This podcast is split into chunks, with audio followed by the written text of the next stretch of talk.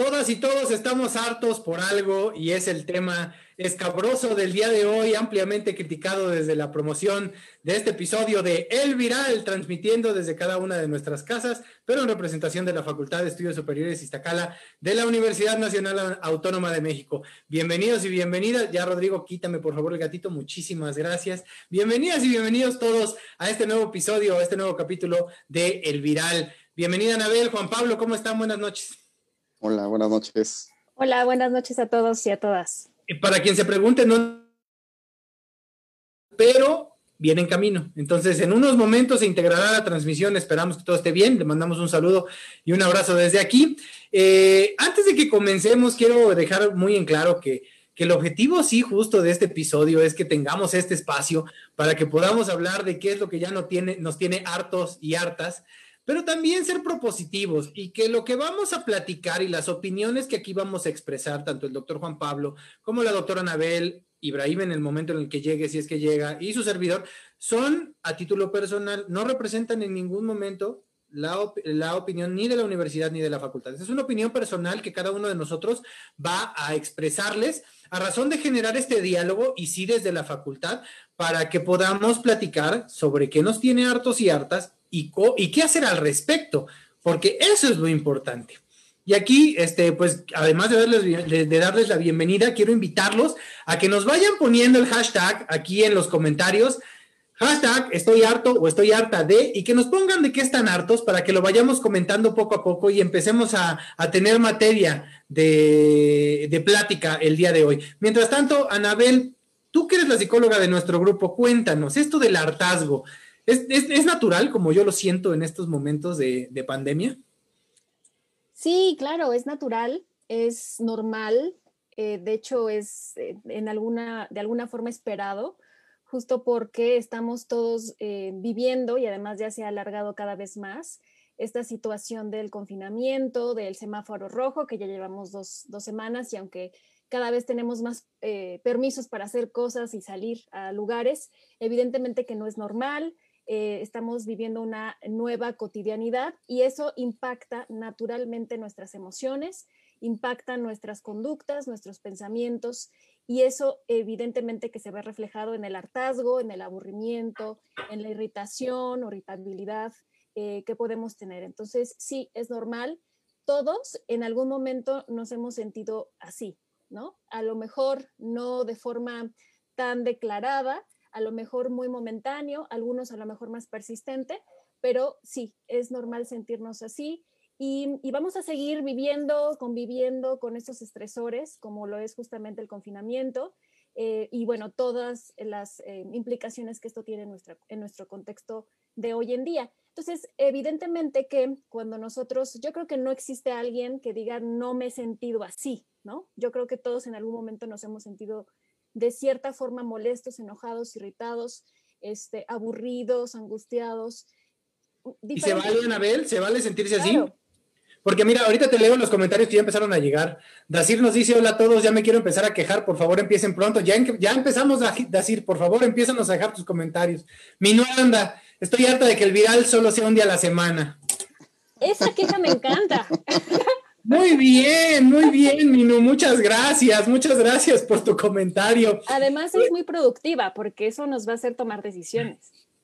Exactamente. Fíjate que nosotros también estamos un poco cansados de eso, pero tenemos un montón de cosas que hacer aparte de esta. Y sí, nos damos el tiempo, pero pues tendrá que seguir siendo una vez a la semana. Oye, Anabel, y ahorita que, de lo que te preguntaba, ¿sí es este, sí tenemos derecho a sentirnos hartos de algo? ¿Tú te sientes algo? Bueno, para empezar, Juan Pablo, ¿tú te sientes algo de harto de algo ahorita? Eh, sí, claro que sí. De lo único que no estoy harto es de estar en el viral y de estar compartiendo con este grupo. Pero entonces, el hartazgo es algo normal también y sobre todo se entiende que el hartazgo es un efecto colateral de esta pandemia. Es algo que, que esperábamos también porque, bueno, pues no se vislumbraba un panorama fácil.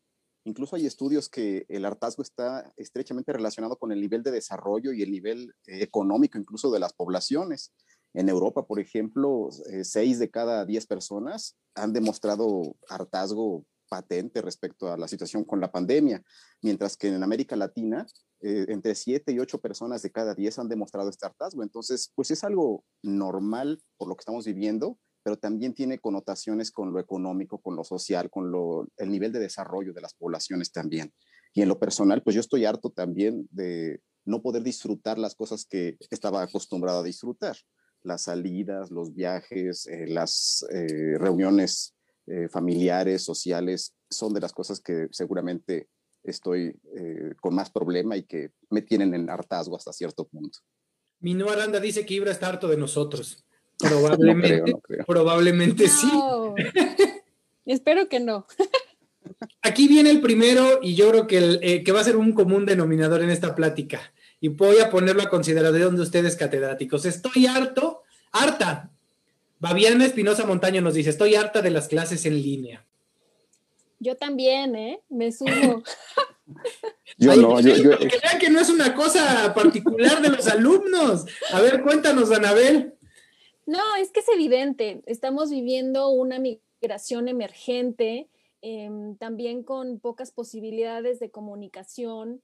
Em, muchos de, nuestros estudiantes y profesores pues no, no decidieron dar clases en línea, los alumnos no decidieron obviamente una carrera en línea em, y evidentemente que se tienen que desarrollar habilidades tanto de los docentes, eh, de nosotros docentes como de los alumnos y evidentemente que esta situación emergente nos ha eh, puesto en aprietos a todos, o sea, no solamente a, los alumnos, sino a los administrativos, a los profesores.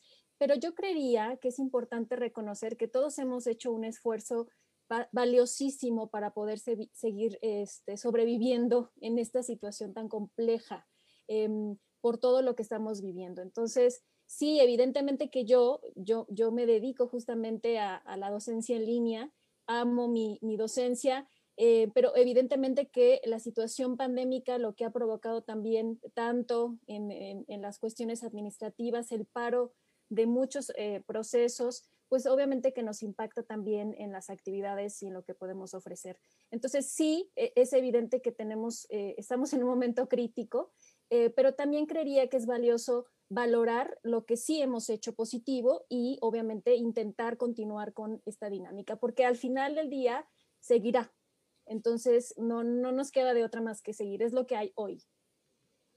Además hay que reconocer, Anabel, que hay limitaciones también. Podemos tener mucho ímpetu, mucha creatividad para este trabajo en línea, pero también hay sobre todo limitaciones con las cuestiones de tipo práctico. Y eso yo creo que es lo que ha desquiciado a gran parte de nuestros alumnos, que en el área de la salud pues obviamente las cuestiones prácticas son esenciales y eso es una limitante. Sí, por supuesto.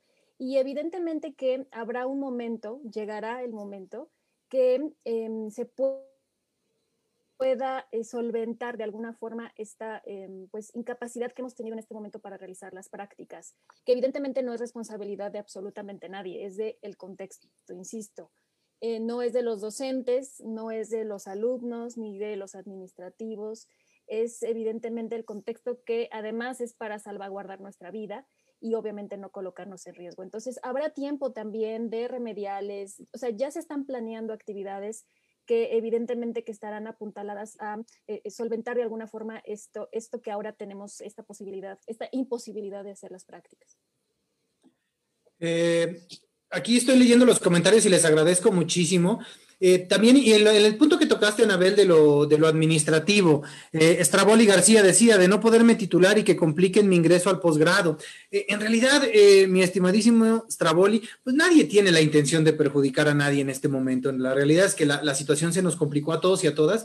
Y créanme, créanme, como parte de la administración personalmente, aquí también Juan Pablo y Anabel no me dejarán mentir, se están haciendo esfuerzos extraordinarios para tratar de regularizar todo eso que dejamos pendiente a razón de la pandemia. Es por seguridad de todas y todos. Entonces, ahí también, eh, pues podríamos platicar, yo creo que un poquito más adelante, Anabel, sobre este asunto de la empatía, ¿no? De, cómo, de cómo vemos las cosas eh, a través del otro. Eh, Viviana Espinosa, saludos desde Coto de Morelos, no sé cómo llegué aquí. Pues nosotros tampoco, Viviana, pero bienvenida y muchísimas gracias por los comentarios que nos están dejando. Carmen Magdaleno, estoy harta de la ansiedad pandémica. Eh, de no poder ver a mis amigos, también Sebastián eh, Martiarena, estoy harto de las clases en línea, ya lo, acabamos de, considerar. Y, el, y yo creo que del, del, que sí tenemos que hablar ahorita, a razón de lo que nos están pidiendo, están hartos de no poder convivir con los demás, de los amigos, de las amigas, del novio, con nadie en general. Y este yo creo que es un tema bien delicado porque ahorita eh, los contagios están a la alza y en mucho tienen que ver con que varias personas ya decidieron ceder ante este hartazgo y empezar a convivir. Sí, creería que eh, evidentemente que hay muchas situaciones que queremos hacer, ¿no? Y que de alguna u otra forma el, único límite es, eh, somos nosotros mismos. Entonces nadie nos está obligando a quedarnos en casa. Eh, no tenemos, eh, como en otros países, por ejemplo, multas extraordinarias o alguien que te esté vigilando porque es ilegal. Em, en nuestro caso no es así. Entonces, acá lo que sí tenemos que trabajar mucho es nuestro, nuestro autocontrol. Evidentemente que eh, todos queremos ir con nuestros seres queridos, tener reuniones. Yo sé que se han aplazado muchísimas reuniones, festejos, etcétera pero evidentemente que lo que ya habíamos platicado en otros em, episodios es justamente esta em, idea de que va a haber un tiempo para hacerlo. O sea, no intentemos en este momento a corto plazo solucionarlo solamente por la intención y el deseo, sino que pensemos a futuro que realmente esa conducta, esa decisión que yo tome de salir al súper, de salir al centro comercial, porque además ya está abierto, eh, que intentemos tener autocontrol de nuestros propios comportamientos, porque evidentemente en algún momento, si no es que nos ponen en riesgo a nosotros, pondrán en riesgo a la gente que más queremos, a la gente con la que vivimos. Pero Anabel, estás hablando de, de cuestión, yo creo que te estás yendo muy leve al asunto de ir al súper. O sea, hay gente que está haciendo fiestas. El asunto del estadio en Sinaloa, de la Serie del Caribe, eh, los antros que clandestinamente operan, los bares. O sea, yo creo que, que, si esos lugares están abiertos y si esos lugares están llenos, es porque la gente decide que va, que va a salir y que va a continuar con una vida normal. Yo, Juan Pablo, he visto mucho en redes sociales a muchos médicos, amigos míos, compañeros, eh, que dicen que ellos están hartos de ver que la gente sale, de ver que no les importa. Tú como, como médico, ¿cuál es la perspectiva que nos puedes regalar sobre esto? Pues mira, yo creo que existen diferentes umbrales a, esa posibilidad de adaptarse a estas circunstancias. Hay gente que con muy poco del confinamiento ya estaba desbordada en, cuanto al hartazgo. Hay gente que con, requirió muchos más eh, meses inclusive para llegar a ese punto de desborde. Sin embargo, es totalmente legítimo el estar harto. Lo que no es legítimo es perder la sensatez y empezar a hacer eh, cosas que son pues realmente conductas suicidas y que nos pueden llevar a tener un riesgo no solamente para nosotros, sino para toda la población. Aquí recordemos que lo que hagamos mal no solamente nos va a afectar a nosotros mismos, sino que va a afectar a nuestro grupo poblacional. Entonces, eso es lo que sería censurable. Entonces, ahí la cuestión de que la gente no se cuide y asista a lugares eh, donde hay aglomeración, donde hay grupos importantes de personas, pues esa es la parte negativa, pero creo que tenemos que entender que, esto es algo que, sucede. ¿Y qué piensas de la gente que, dice estoy harto de y actúa en consecuencia? Ahí es en donde entraría lo que dice Anabel, ¿no? Del, del autocontrol. Sí, por supuesto. Yo creo que cada quien tendrá que ejercer sus propias estrategias para, para hacer estos controles.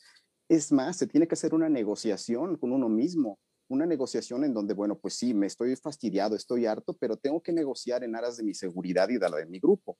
Entonces, ese proceso de negociación es lo que tiene que ser a partir de, una acción inteligente, una acción muy consciente de lo que estamos haciendo.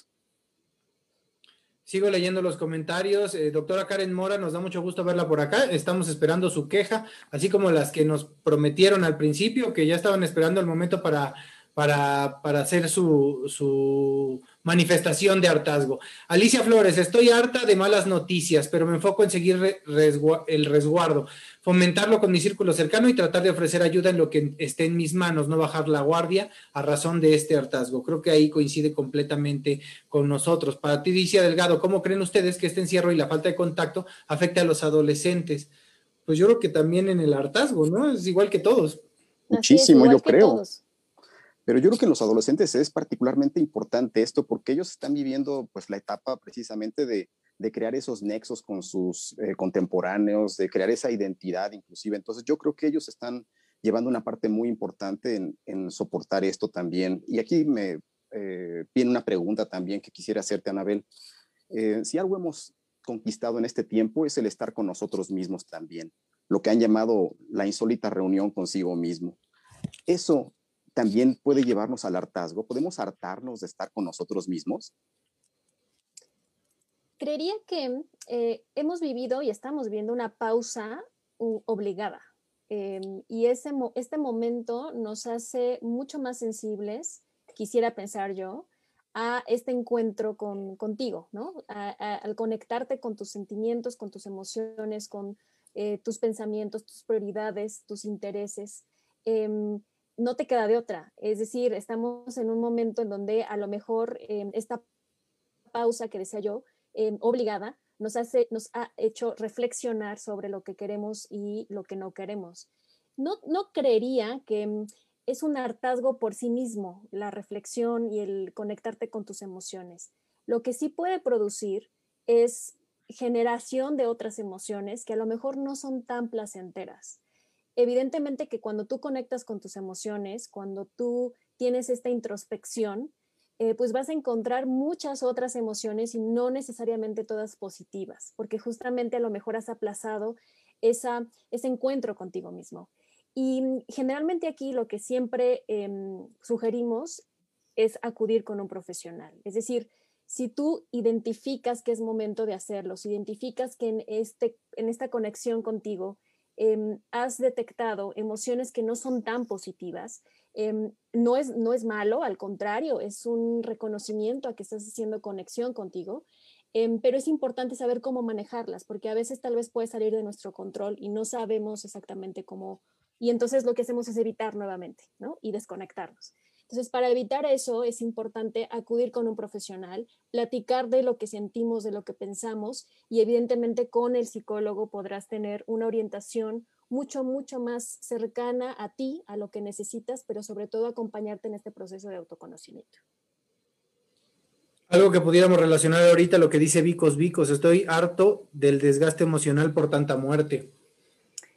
Sí, es una pena. Em, yo creo que ha sido y, esperemos que, no siga siendo uno de los impactos más fuertes emocional, eh, emocionalmente hablando que hemos vivido a lo largo de estos meses. Em, la pérdida de, los seres queridos, ¿no? Porque además no solamente eh, es el simple duelo, ¿no? Que por sí mismo es bastante doloroso, sino en las circunstancias en las que se está dando esta, esta situación. En muchas familias han tenido muertes múltiples de varios familiares y eso obviamente que potencia eh, pues el distrés psicológico que puede ocasionarte. La incapacidad de tener tus rituales em, a partir de la pérdida del ser querido, estas reuniones que, sociales que te acompañan para procesar emocionalmente la pérdida, pues no se están pudiendo hacer de, la forma regular y evidentemente que eso impacta muchísimo en que tú puedas tener un buen procesamiento emocional. Y aparte de verla, en, pues es como una sobredosis, ¿no, Anabel? También el, ya en el momento en el que por ejemplo, nosotros como responsables de comunicación social que hacemos las esquelas de los compañeros que han fallecido, sí es triste y personalmente yo les puedo, yo les puedo contar que, el hecho de, diseñar estas esquelas afecta emocionalmente porque en algunas ocasiones pues han sido personas que nosotros conocimos, que eran cercanos a nosotros. Entonces, sí es, sí ese, esa sobreexposición, no sé si estoy expresándome correctamente, Anabel, eh, esa sobreexposición a la muerte, que en algún momento también platicamos de eso en los médicos, ¿verdad, Juan Pablo? Que nunca se acostumbran. Así es, y sí, yo creo que el término de sobreexposición está bastante bien aplicado. Esto que está señalando Lalo es tan importante que la misma Organización Mundial de la Salud ha mencionado puntualmente que hay que hacer una, gestión emocional de la crisis. Y entonces ahí se precisa el trabajo de, los llamados científicos sociales, psicólogos, trabajadoras sociales, eh, psiquiatras, toda la gente que se dedica a este ámbito de lo, de lo social y sobre todo en el ámbito de la salud mental, es y será fundamental en este momento y post pandemia, porque las secuelas van a ser muy importantes, ya lo estamos viendo ahorita. Los trastornos de ansiedad, depresión son un franco repunte en este momento. Entonces creo que sí tiene que haber una estrategia muy completa para enfrentar esto, eh, sobre todo en grupos eh, vulnerables particularmente este tipo de trastornos. Coincido con lo que dice Juan Pablo. Eh, en las últimas encuestas que se han hecho a partir de la pandemia, se ha visto reflejado claramente que estos indicadores de ansiedad, de depresión, de estrés van en, aumento. Y también se acompaña de irritabilidad, de pensamientos intrusivos, evidentemente pues eh, su consecuencia en, pues, en casos críticos y severos de depresión, ideación suicida, etcétera, que ya también en su momento lo, conversamos. Em, es decir, sí, está siendo eh, muy difícil el manejo emocional, por eso es tan importante eh, esta pregunta que hoy hacemos en el programa, ¿no? Que es una pregunta necesaria, creo, creo yo, porque así puedes compartir también tus preocupaciones y, de, y desahogarte, pero siempre pensando en que el desahogo por sí mismo es importante, pero no soluciona. Entonces tenemos que desplegar estrategias que nos ayuden a solucionar, a encaminar esas emociones para que tengan un buen, un buen fin. Eh, la queja por la queja, insisto, ayuda, pero no soluciona. Y justo para poder desahogar un poco eso que acabas de decir, Anabel, voy a leer algunos comentarios de la audiencia. La doctora Luisa López, nuestra invitada especial del capítulo anterior, le mandamos un abrazo. Estoy harta de no ir a entrenar, pero me aguanto por el bien de todos. Saludos, abrazos, doctora. Eh, mi estimado Moy Rech, qué bueno verte por aquí. Estoy harto de solo visitar mi baño como si fuera un antro. Mariana García nos dice, estoy harta de no tener prácticas de laboratorio y campo. Mañana, Mariana, vamos a esperar a ver si llega Ibrahim. Él es el experto de hartarse de no salir al campo. Entonces vamos a, ya le mandamos un mensaje, ahorita le mandé un WhatsApp diciéndole que lo estamos esperando. Así que vamos a, vamos a apartar esa pregunta de Mariana. Eh, Moni Torres, ver eh, que hay aumento de violencia familiar eh, Mariana García nuevamente, de salir, salir entre comillas, a tomar un descanso de mi cuarto a cualquier otra parte de mi casa. Marilyn, de tener tanto tiempo libre, pero no poder dedicarme a las cosas que me gustan. Este está interesante, ¿no? Es que allí justamente es donde tenemos que desplegar nuestra creatividad. Yo sé que no siempre estamos en el mejor humor o con la mejor disposición para hacerlo pero tenemos en algunos casos más tiempo, inclusive cuando acudimos a la escuela, al trabajo, etcétera, ¿no? Entonces tenemos más tiempo, hay que saber cómo repartirlo y reorganizarnos. Ya tenemos bastantes meses de práctica para hacerlo, entonces estamos en un buen momento para replantearnos y reorganizar nuestras actividades. Es decir, con ese tiempo libre, ¿no? ¿Qué estoy haciendo? Estoy leyendo, estoy, por ejemplo, decía Luisa, eh, salir a entrenar, pero yo sé muy bien que ella se ha ocupado bastante bien de entrenar en casa, de ser súper creativa, de implementar eh, creativamente soluciones a eso que me está quejando. Evidentemente que no va a ser igual que salir y entrenar, etc., con los cuates y, el ambiente y los equipos, pero tampoco me quedo paralizado, tampoco me quedo ahí, no puedo hacer nada y entonces eh, pues ya sufro y, y me harto y me aburro, sino que tengo que desplegar esas estrategias que me ayuden a solventarlo. Por eso decía yo, es importante identificarlo, es, el primer paso para cualquier proceso de cambio, pero lo siguiente es saber qué estrategias voy a hacer para intentar solventarlo, solucionarlo. Ese es justo el punto al que, al que yo creo que queremos llegar. Patricia Rodes nos dice, yo creo que sí, sí nos podemos hartar de nosotros mismos, ya que por naturaleza somos sociales yo sí me he caído gordo un par de veces, les voy a ser honesto, este, yo solito y sin necesidad de que nadie me lo diga. Pero ahí es en donde yo preguntaría, y es, es, pregunta abierta, y también invito al auditorio a que nos ayude a contestarla. ¿Cuándo darnos cuenta de que ya estamos exagerando? Porque también es cansado escuchar a quien está queja tras queja, tras queja, tras queja, y ya termina siendo el hashtag estoy harto de este que se está quejando todo el tiempo tenemos un continuo, es un termómetro de la salud. Y entonces eh, tenemos obviamente que gradientes o estadios de, este, de esto que llamamos bienestar, ¿no? O salud emocional. Y todos los días, todo, todo el tiempo, toda nuestra vida, estamos fluctuando en ese termómetro y vamos caminando un poquito más hacia el nivel de riesgo, este, un poco más preventivo, algunos ya en un nivel de riesgo más crónico. Es decir, siempre vamos, es un continuo, es dinámico y depende muchísimo, por supuesto, de, pues bueno, de, aspectos intrínsecos a nosotros como individuos, pero también de aspectos exógenos, es decir, del ambiente, del contexto en el que nos desarrollamos. Evidentemente que ahorita, yo decía al inicio, todos estamos inmersos más allá de nuestro propio eh, núcleo o de nuestros propios problemas personales, individuales, todos tenemos en común un estresor, eh, eso, común, que es justamente la situación pandémica. Entonces, todo el tiempo estamos moviéndonos en este termómetro.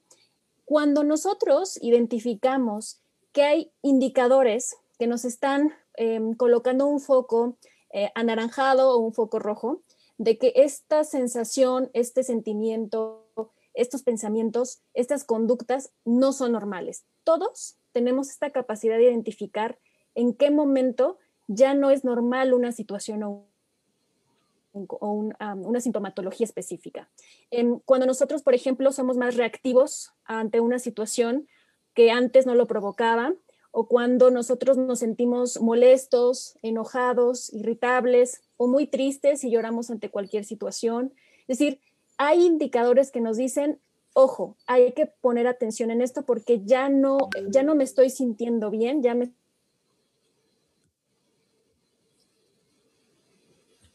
Yo creo que se nos cortó la comunicación con Anabel, ¿verdad? se congeló su imagen. pero bueno, pero eh, entra, entra, entra Ibra en este momento. Al relevo, afortunadamente. Al relevo, afortunadamente. Vamos a ver si podemos recuperar a la doctora Anabel. Rodrigo, ¿cómo estamos? ¿Todo bien? ¿Sí? Ok, este, vamos a continuar entonces. Vamos a, ver si logramos establecer la conexión con la doctora Anabel para que nos siga platicando del tema. Y ahorita estamos esperando también encontrar eh, conexión con el doctor Ibrahim, que ya tiene varias preguntas. Mientras, Juan Pablo, vamos con los comentarios de la doctor Ibrahim. Buenas noches, no nos vuelvas a asustar de esa manera. ¿Cómo estás? Bien, aquí, corriendo. Fíjate que justo eh, ahorita que empezamos el programa, una de las primeras quejas que tuvimos eh, fue el hashtag Ibrahim está harto de nosotros. Tu público te reclama, tu público te demanda que no hayas estado y, entendieron que no estabas hasta por un signo de hartazgo. confirma o desmiente. Confirma o desmiente, Ibra, por favor. Este, no, no, no. Más bien hubo que atender una cuestión este, familiar rápida, pero ya todo está en orden. Muy bien, qué bueno. Y ahorita, justo cuando entraste se perdió la conexión con la doctora Anabel. Vamos a esperar a que, a ver si se puede reincorporar, pero mientras, teníamos una pregunta guardada para ti, Ibrahim. Mariana García nos dijo, hashtag, estoy harta de no salir a mis prácticas de campo. Arráncate. Yo también. Este, no, fíjense que, o sea, aquí hay muchos componentes que creo que son relevantes de, de entender. Y primero, o sea, sí quiero dejar muy claro que comparto el hartazgo, ¿no? Imagínense ustedes que yo en lugar de prácticas de campo, que son con fines educativos, pues tengo proyectos de investigación y la mayor parte de mis proyectos de investigación tienen un componente de salir al campo muy fuerte. Entonces, no solo es que se esté perdiendo como parte de un proceso de formación de mis tesistas, sino que además estamos perdiendo datos muy importantes para entender distintos fenómenos, ¿no? Pero aquí creo que pues tenemos que entender varias cosas. La primera es que si bien salir al campo, nosotros decimos, bueno, ¿qué de riesgoso tienes si voy a estar yo en medio de la nada, donde difícilmente me voy a poder contagiar? El problema es que cuando salimos al campo no nada más salimos nosotros, ¿no? No nada más es yo llego a un lugar y no veo a nadie y no toco a nadie y no sé nada más, sino que normalmente llegamos a alguna comunidad donde tenemos que estar cargando gasolina, tenemos que comprar alimentos, tenemos que hacer muchas cosas. Y el riesgo mayor no es que nos enfermemos nosotros, sino que nosotros enfermemos a alguien de estas comunidades, porque pues al final en la Ciudad de México sí tenemos muchos centros de salud, tenemos mucho acceso a hospitales, pero en otros lugares no. Y entonces desatar un posible brote en una comunidad más pequeña donde el acceso al hospital más cercano te implica manejar hora y media en la terracería o algo así, pues estamos hablando que sería algo grave, ¿no? Entonces, creo que si bien todos estamos hartos, hay razones de peso para no llevarlas a cabo. Muy bien, y mira, ya recuperamos aquí afortunadamente la conexión con la doctora. No nos espantes así, por favor. Hola, Ibra. extrañamos. Hola, Anabel, gracias. Justo, aquí le, estaba leyendo los comentarios de toda la gente que lo sigue. Brisa Mata te dice, hola Ibra, no te, no te hartes de nosotros. ahí, tienes, ahí tienes otro. Eh, Cecilia Barrera, estoy harta de tener antojos durante el paso de los días. Saludos a todos. A esto, este, también Karen dice que está de acuerdo con Cecilia. Yo no me siento a gusto en mi casa, tampoco es que antes de la pandemia saliera tanto, eh, así que pues no se puede decir que yo esté harta. Eh, gracias por sus comentarios. Eh, Julia Sandoval Romero, gracias por el espacio, bienvenida. Karen concuerda con Cecilia en lo de los antojos. Virginia Sandoval, saludos desde Veracruz. Nos da muchísimo gusto de leer sus comentarios. Brisa Mata, estoy harta de no poder ir a entrenar con mi equipo y de no poder trabajar en sitio. Eh, ese también, bueno, creo que coincide un poco con lo que estábamos platicando eh, eh, con Ibrahim. Pero bueno, Anabel, ¿quieres terminar la idea que, dejamos a la mitad antes de que nos abandonaras de manera cruel y despiadada? Sí, creo que el Internet es... Yo estoy harta de mi Internet. ¿Y de qué compañía es, Anabel? No, no tienes que... No, es que soy afectada de Easy y desde ayer está terrible esto, entonces voy, vengo, lo reporto y me dicen que ya, en fin, estoy harta. Pero bueno, decía que, em, bueno, que hay un continuo y que nosotros tenemos que estar pues muy alerta de estos indicadores que nos hacen pensar en este termómetro, en qué nivel estoy. Si estoy bien, si me siento en una condición, em, digamos que óptima, entonces no hay que dejar pues de, eh, hacer o, seguir teniendo nuestro estilo de vida saludable. Eso evidentemente que ayudará a prevenir cualquier situación estresante, ¿no? Em, pero si ya estoy identificando pues algunas conductas em, que ya decía yo, que a lo mejor estoy muy sensible, que lloro frecuentemente ante situaciones que antes no, no, no solían causarme esa emoción, cuando estoy eh, enojada, cuando estoy constantemente irritada, es cuando yo ya tengo que poner atención justamente en estas situaciones eh, pues de alerta.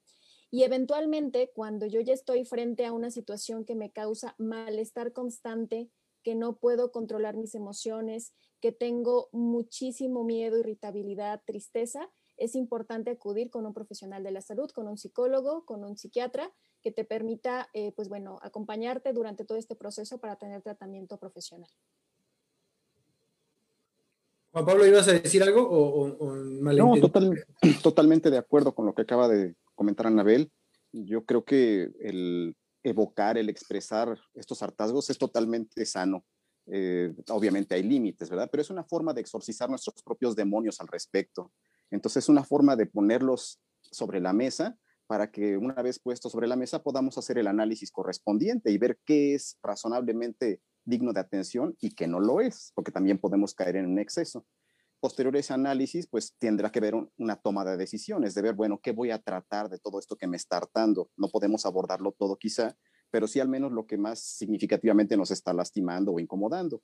Y después de esa toma de decisiones, pues la implementación que hablaba Anabel respecto a algo tendremos que hacer para, para tratar eso, para solucionarlo. Así sean antojos, así sea alguna imposibilidad para hacer algo que disfrutábamos antes, pero algo tendremos que hacer para hacer ese ejercicio de, contención de estos daños. Karen Mora dice, estoy harta del internet, extraño mi oficina. Sí, yo estoy igual, pero quería agregar que es importante que no solamente pensemos que eh, las emociones negativas pudieran estar vinculadas con estrés o con malestar, sino que también las emociones positivas en extremo, o sea, muy exacerbadas, pueden causarnos también malestar emocional. Entonces, sí es importante que identifiquemos que cualquier emoción, tanto positiva eh, como negativa, en exceso, es una situación de malestar emocional. Es más, yo quisiera hacer un comparativo de algo que en medicina eh, tratamos muy frecuentemente, que es el dolor. El dolor en medicina, pues es un dato de alarma, un dato de alerta de que algo está pasando en nuestro organismo. Así también los hartazgos, pues serían el equivalente a ese dolor que denota que algo está ocurriendo en nuestro organismo, algo nos está incomodando y es potencialmente un riesgo mayor. Entonces, así como el dolor para los médicos viene a ser el foco de alerta de que algo tenemos que buscar porque está generándose un proceso potencialmente nocivo, así también en el ámbito de lo emocional, el hartazgo pudiera ser también ese foco de alerta, como bien lo señala Anabel, entonces creo que así tendremos que, entender esto para darle una salida mucho más sensata y racional. Ibra, ¿no nos contaste tú de qué estás harto? Ay, Nada más una, ¿eh? Nada más una. No más una. Yo creo que lo que más harto me tiene es como este proceso de incertidumbre. O sea, creo que al final lo que nos pasa a todos es que como que de repente pensamos que ya vamos a salir, que ya estamos cerca, no sé qué, y de repente como que te cae el golpe de realidad, ¿no? Y, y por ejemplo, yo me acuerdo muy al principio, yo estaba harto que no podía salir. Después ya cambiamos de semáforo y entonces volvió algo de felicidad a mi vida. Este, hasta fui al cine, ¿no?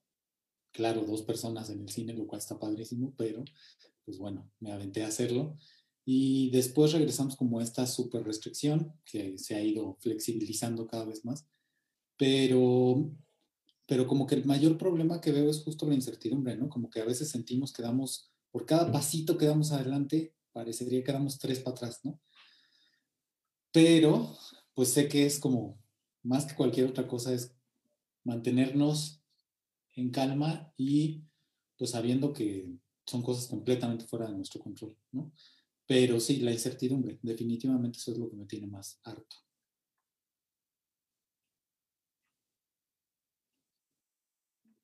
Tu micrófono, Lalo, está cerrado.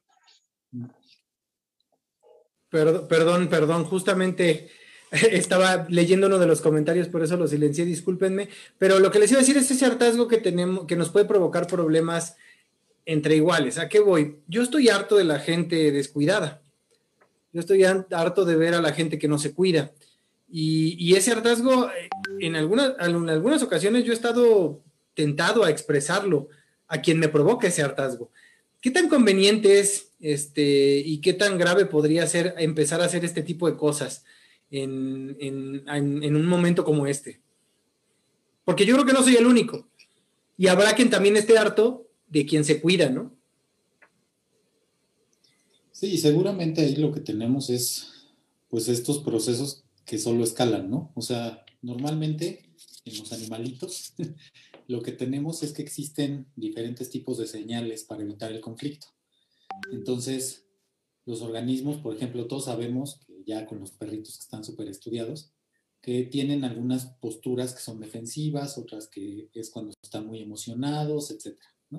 Los humanos también tenemos este tipo de comunicación visual y somos capaces de reconocer estas actitudes, pero el punto es que en general las señales visuales están diseñadas evolutivamente para evitar la confrontación final. ¿Por qué? Porque la confrontación final a lo que nos lleva es a posible daño físico. Y entonces el posible daño físico es algo que deberíamos de evitar en la medida de lo posible. Sin embargo, ante situaciones extremas, que yo creo que aquí, eh, pues seguramente es algo que, ya se comentó, el mayor problema es que tenemos, como todo el tiempo, cierto nivel de ansiedad de qué, qué está pasando, qué va a pasar, cómo va a pasar. Y entonces todo el tiempo estamos como, como así, ¿no? Ya como gatito con, la, con el pelo erizado. Y cualquier cosa puede ser un detonante, ¿no?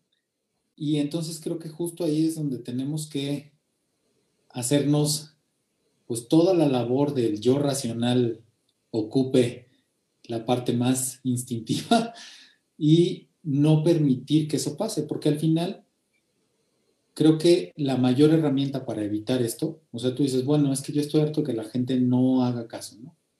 Pero bueno, ¿cuál es la idiosincrasia de esa gente? ¿Cuál es la información a la que tiene acceso? ¿Por qué le parece más importante lo que le dice su comadre o lo que sea que no existe el coronavirus, ¿no? Entonces, la empatía creo que es nuestra mejor arma y nuestra mayor defensa para evitar este tipo de situaciones, ponernos primero en el lugar del otro antes de buscar la confrontación. Yo quiero hacer un ejercicio con ustedes, ¿me dejan? Claro. Justamente con este tema de la empatía. Pensemos en este momento en aquella persona, persona, ¿eh? póngale cara, nombre, rostro, todo, em, con la que no nos llevamos bien, con la que tenemos conflicto, con la que lo, vemos, la vemos, la leemos, la olemos, la escuchamos e inmediatamente saltamos. ¿Ya lo ubicaron? Ya. Perfecto. Ahora, piensen qué tienen en común con esa persona. Ah, ¿verdad? Eso es importante. No me digan qué, pero Eh, lo importante aquí es que hagamos este ejercicio siempre y diario. Todos tenemos cuestiones em, en común con aquellos o con aquellas personas que nos hacen sentir mal, ¿no? O que no, tenemos una relación em, agradable. Y esas cosas en común, evidentemente que son las que nos van a ayudar a desarrollar nuestra empatía. La empatía es sí ponerte en el lugar del otro, eh, pero también es pensar que tengo en común con el otro, que también eso me hace que haga como eh, cortocircuito, ¿no? Entonces, es importante que hagamos este ejercicio diariamente con la situación, con la persona, porque la empatía se desarrolla. Es una habilidad que nosotros vamos construyendo diariamente. No es algo con lo que naturalmente todos nacemos con una empatía al, al, 100, ¿no? Sino que todos tenemos que ir desarrollándola a lo largo de nuestro desarrollo, de nuestra edad adulta, y para eso, pues hay un entrenamiento. Entonces, este solo es un pequeño ejercicio que evidentemente que es muy sencillo, pero que conecta justamente con eso que de pronto no nos detenemos a hacer. No es que todos los días voy a estar, voy, quiero ser empático, voy a ser más empático, sino que realmente tú lo desarrolles y hay ejercicios para entrenarlo. Por eso la necesidad de siempre estar acompañado de un profesional de la salud. Y nunca es tarde para empezar. Eso es importante, ¿no? Porque tampoco, si en correspondencia con lo que nos dices, pues tampoco podemos decir, yo no soy empático porque yo no nací con eso. Dios no me dio la bendición de la empatía, entonces no, tampoco se vale, ¿no? Decir que, que no. Aquí hay un comentario de Let's BP. Mi familia está harta de mí, de mis hábitos de aplicar gel, de desinfectarme, de no abrazar, de no besar, etcétera. Pero cuando ya pasaste por la enfermedad y aparte lidias con las secuelas, ya no ves la vida y la higiene de la misma manera. No, pues nos da mucho gusto, Let's, que estés con nosotros y que, y que ya te hayas recuperado. Tania Eurán, estoy harta de las personas que no creen en la enfermedad. Eh, entonces, bueno, pues ahí es, ahí es un poquito de, ahí está la evidencia, ¿no? De, que si este hartazgo, este, pues sí es generalizado, pero también que esta recomendación que tú nos das, Anabel, de practicar esta empatía y de tratar de hacerla crecer en nuestras personas todos los días. Y es que justamente en lugar de buscar las diferencias, que es por qué esa persona lo hace así o por qué esa otra persona no lo hace como yo, es importante centrarnos en lo que tenemos en común. Y al final del día vamos a encontrar que tenemos a veces más cosas en común con esa persona que a lo mejor nos cae muy mal que cosas diferentes. Entonces, ese es un ejercicio que tenemos que trabajar todos y si toda la humanidad lo hiciéramos, de verdad, no estaríamos como estamos. Aquí Elía Mendoza nos dice, tenemos en común todos tenemos en común la mortalidad. Ándale, o sea, empecemos por ahí. Tal vez si les quedamos un poquito más, vamos a encontrar más cosas en común. Em, pero empecemos por ahí. Es un ejercicio que tenemos de verdad que practicar y entrenar, insisto. Es algo que nosotros tenemos que ir haciendo poco a poco. Let's nos dice, tenemos en común que no nos caemos, que nos caemos mal. Ay, no es cierto. tenemos en común que estamos tratando de sobrevivir y estoy segura de que si en otra dimensión fuera mi amiga, haría todo por ella. Ándale, muy bien, un buen ejercicio. Ibrahim, habías agarrado aire. Sí, es que estaba pensando ahorita eh, que al final, o sea, me gustaría como hacer dos comentarios. Voy primero por uno muy biológico, y es que nosotros pertenecemos a un grupo y dentro de ese grupo necesitamos encajar, necesitamos buscar cosas en común con los grupos sociales para sentirnos parte de ese grupo. Sin embargo, también al mismo tiempo estamos buscando destacar de alguna manera, por diferentes razones. Muchas veces uno de los principales motores es la selección sexual, ¿no? Que las parejas nos elijan. Y para eso necesitamos sobresalir, necesitamos ser el que canta más bonito, el que baila mejor cumbias, el que lo sea. Entonces, al final creo que muchas veces esta falta de empatía se da por este juego entre estas dos esferas en las que nos estamos moviendo constantemente, entre esta pertenencia al grupo, por un lado, y por otro lado, este afán de destacar para ser más atractivo para, para alguna pareja. Sin embargo, pues sí tenemos que pensar que al final lo que nos debería de estar haciendo todo el tiempo ruido en la cabeza es que justo tenemos todas estas cosas en común. Y entonces el segundo comentario va como muy em, encaminado a esto que me recordó una canción de, de Serrat, ¿no? La de te gusta o no. Y es que justo dice, pues tenemos, en ese caso, en el caso de la canción dice, tenemos un corazón, dos ojos, un sexo similar y los mismos deseos de amar y de que alguien nos ame a su vez. O sea, todos compartimos una gran cantidad de cosas con el resto de las personas. Pero si nos fijamos en las diferencias, entonces es cuando empezamos a generar conflicto, ¿no? Cuando en realidad siempre, hasta por pura biología, vamos a tener más en común que, de diferencias.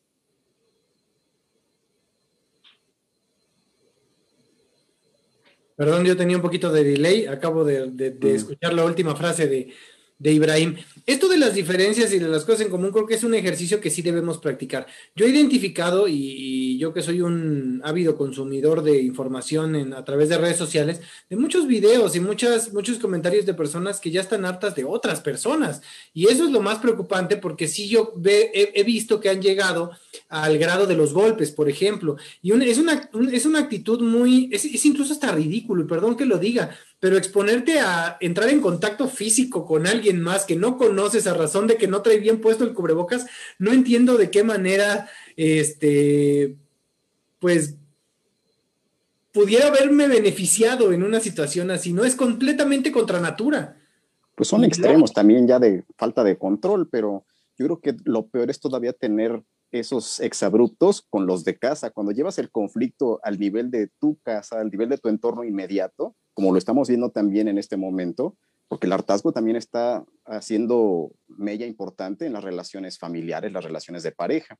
Entonces ahí es donde creo que también hay un punto importante en esto que señalaba Anabel de buscar la empatía, pero empezar por los de casa, para que entonces también tengamos, al menos en nuestro entorno inmediato, pues algo más saludable, algo más eh, adecuado para soportar estos hartazgos que tenemos frente a otras cosas. Y agregaría que eh, también es importante preguntarnos, un poco ya lo comentaba Ibrahim, em, ¿qué está detrás de esa decisión o de ese malestar o de esa conducta, no? ¿Por qué esa persona actúa así?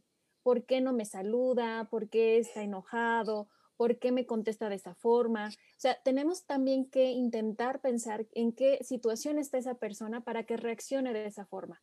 Y evidentemente que, que podamos desligar la conducta de la persona.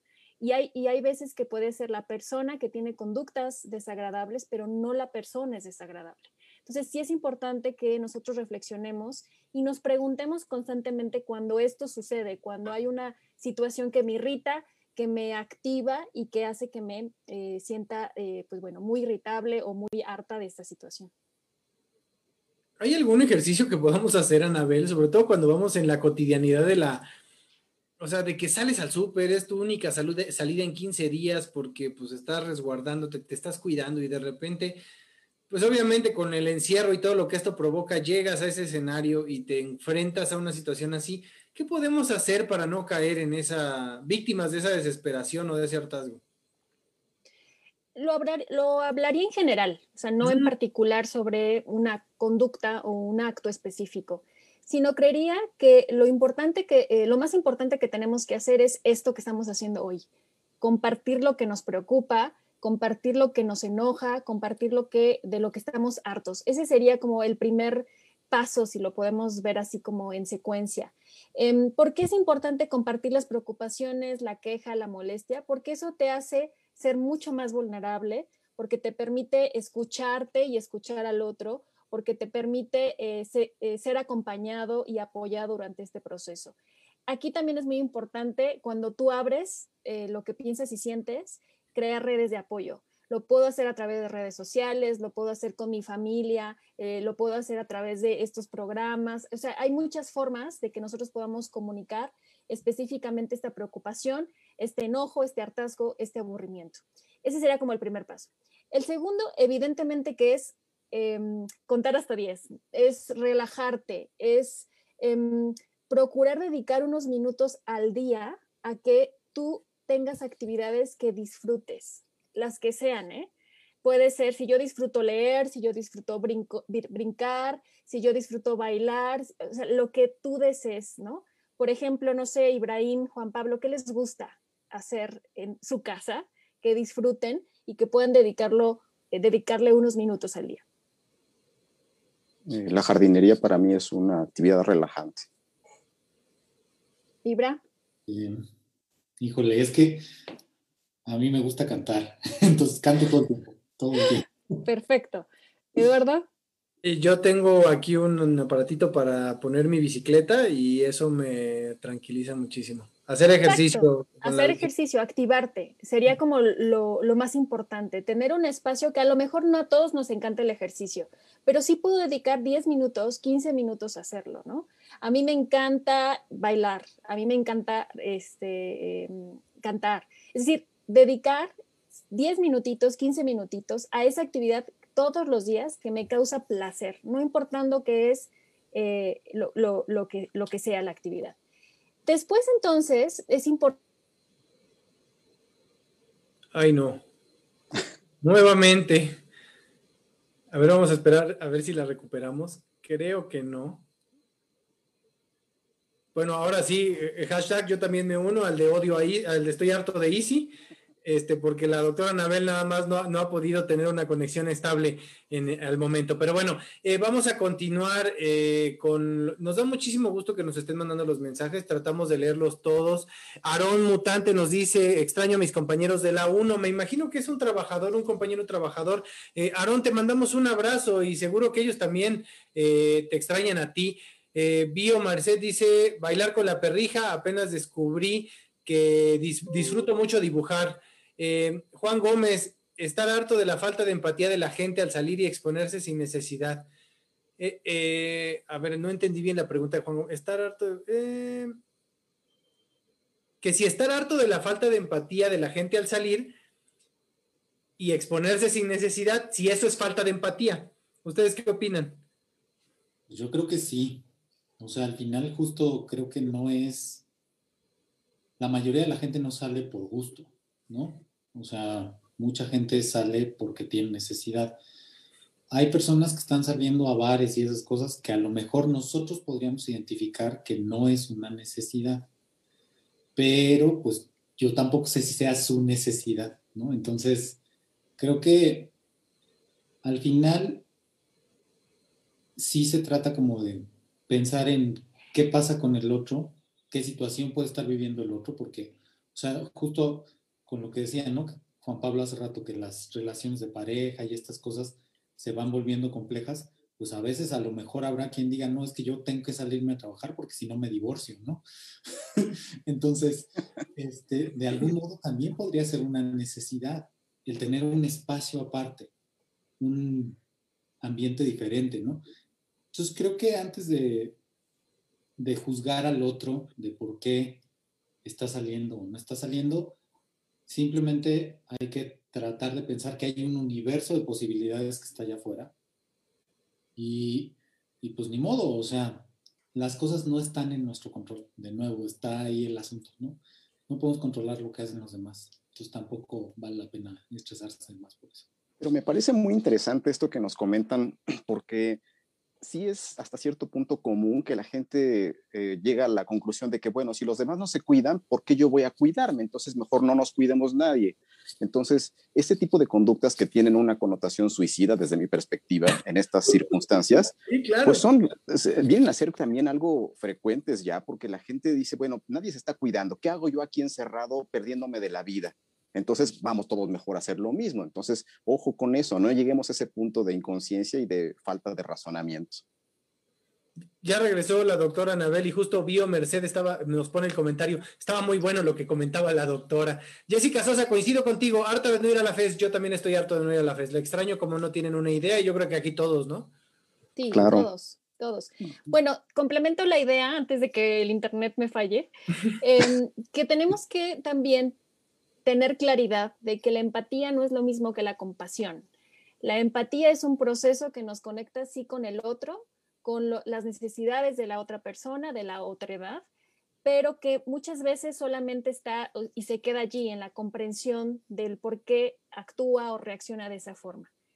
Una forma de trascender la empatía es justamente la compasión, en donde ya hacemos algo eh, hacia esa persona para ayudarla allí todavía hay un camino bastante largo eh, no todos eh, logramos trascender la empatía para hacer algo por el otro, pero sería lo ideal que nosotros también podamos no solamente reconocer em, esto que me molesta o que eh, está conduciendo la conducta de la otra persona, sino ir más allá y, hacer algo por esa persona que necesita apoyo. Ya lo habíamos platicado en otros momentos, el solo preguntar cómo estás, qué necesitas, cómo te puedo ayudar, eso trasciende únicamente, eh, pensar y sentir eh, qué está pudiendo em, sentir esa persona. Entonces sí es importante tener claridad sobre esta diferencia y trabajar sobre ambas, no solamente el ser empático, sino también ser compasivo, tener acción para intentar solucionar los problemas que pudieran obviamente ser solucionados por nosotros. Aquí quiero eh, poner el comentario de Rosario Carvajal Espinosa.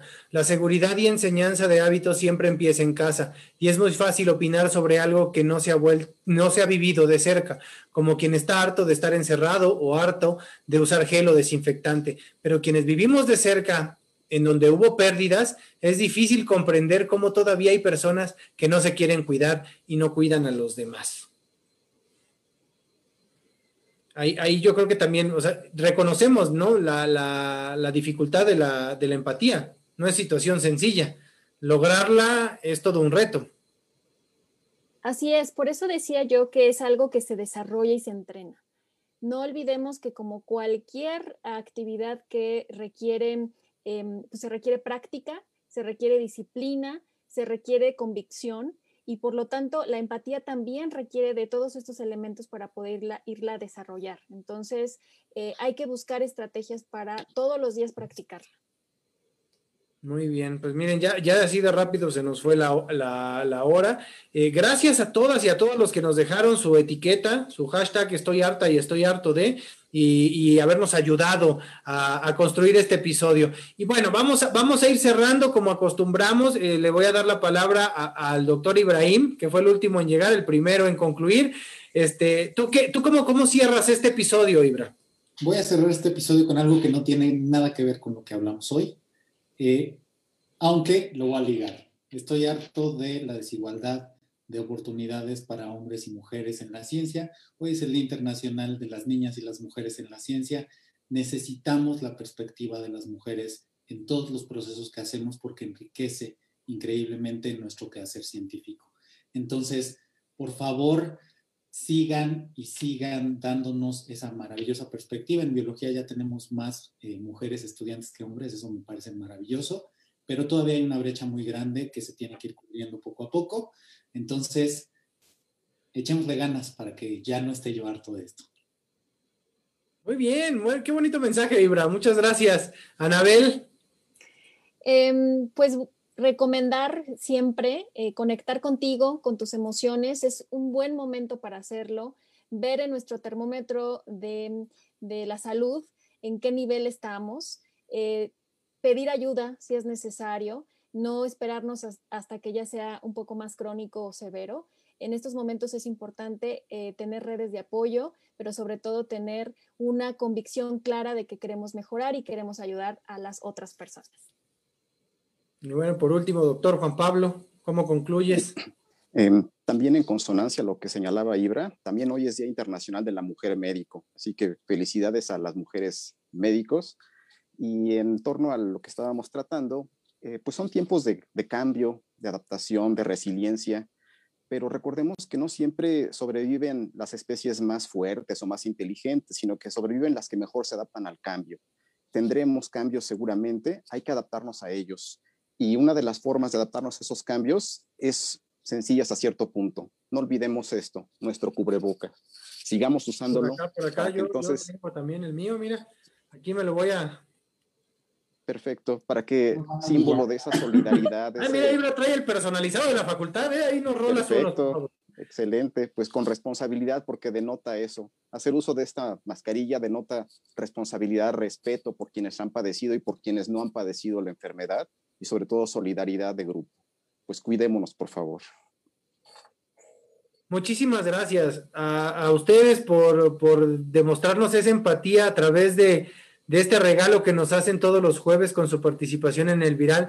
Gracias a quienes nos están viendo y a quienes permanecen con nosotros todos los jueves, hay que continuar usando la mascarilla, hay que continuar cuidándonos, hay que ser empáticos y hay que cultivar esto que nos dice Anabel, hay que procurar cada día ser más comprensivos y entender al otro, ponernos en su lugar y que juntos salgamos pronto de esto. Ya, ya el proceso de, vacunación inició, estamos arrancando un nuevo año, estamos llenos de objetivos y llenos de, de buenos deseos y ojalá que así continuemos. Mientras tanto, muchas gracias nuevamente a todas y todos y esperemos vernos el próximo jueves aquí completitos. Este, hoy, el primer episodio en donde hemos tenido dificultades realmente eh, significativas en lo técnico, pero a pesar de todo, aquí estamos. Gracias, Ibra, gracias, Anabel, gracias, Juan Pablo, y gracias a todas y todos los que nos acompañaron el día de hoy. Hasta la siguiente semana. Adiós. Hasta luego. Comparte este podcast y síguenos en nuestras redes sociales. En Facebook como Facultad de Estudios Superiores Iztacala, somos los únicos con la palomita azul, y en Instagram y en Twitter como arroba fesi-unam. Cuídate y ten paciencia. Mantente en casa y sigue las recomendaciones. Pronto todo va a estar mucho mejor. El Viral es una producción de la Facultad de Estudios Superiores Iztacala de la Universidad Nacional Autónoma de México, realizada a la distancia por miembros de su comunidad en tiempos de la pandemia por COVID-19.